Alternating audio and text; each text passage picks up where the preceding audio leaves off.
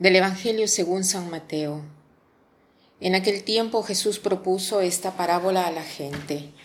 El reino de los cielos se parece a un hombre que sembró buena semilla en su campo, pero mientras la gente dormía, su enemigo fue y sembró cizaña en medio del trigo y se marchó. Cuando empezaba a verdear y se formaba la espiga, apareció también la cizaña.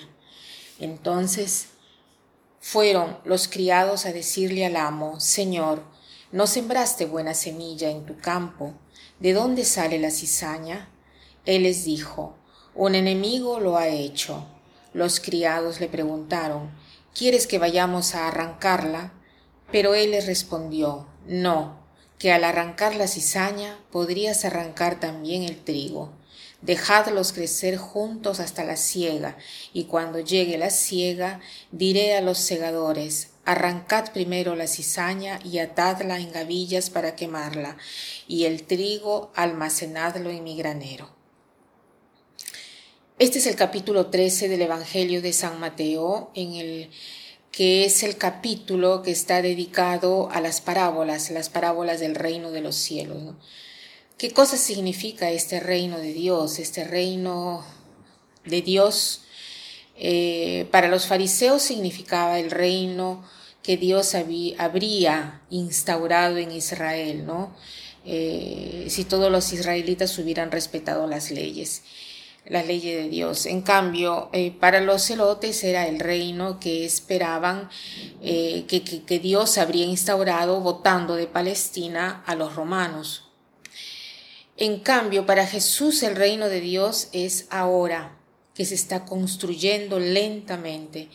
No es un lugar, no es un espacio, eh, no es un tiempo, sino que el reino de Dios es estar juntos, vivir en paz, en armonía, en gozo, con amor.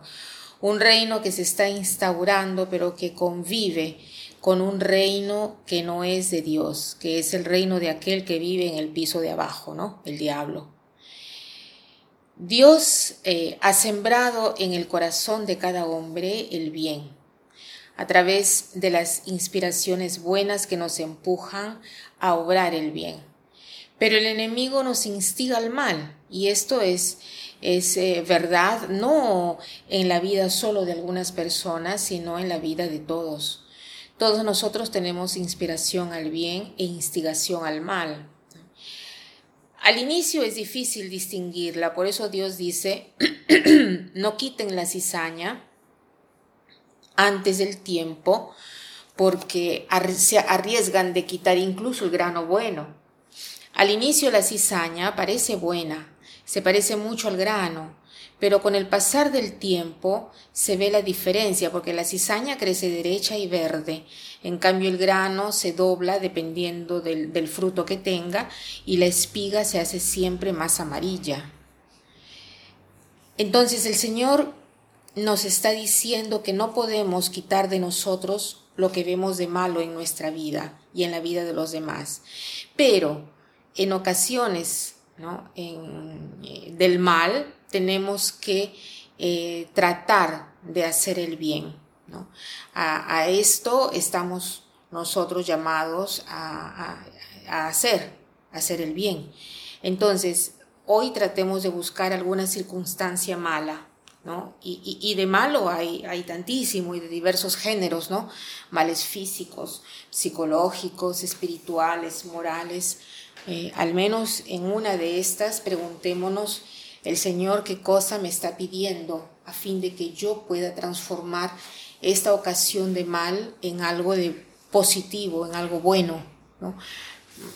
Por ejemplo, yo me acuerdo lo que sucedió el 11 de septiembre, lo que pasó con las Torres Gemelas cuántas personas ayudaron, personas que, que, han arriesgado su vida y personas que hasta perdieron la vida con tal de poner a salvo a otras personas, ¿no? O sea, nacieron acciones de, de heroísmo en esa tragedia. Entonces, eh, para terminar, quiero citar una frase de la carta de San Pablo que dice así, donde abundó el pecado, sobreabundó la gracia. Donde abundó el pecado, sobreabundó la gracia. Que pasen un buen día.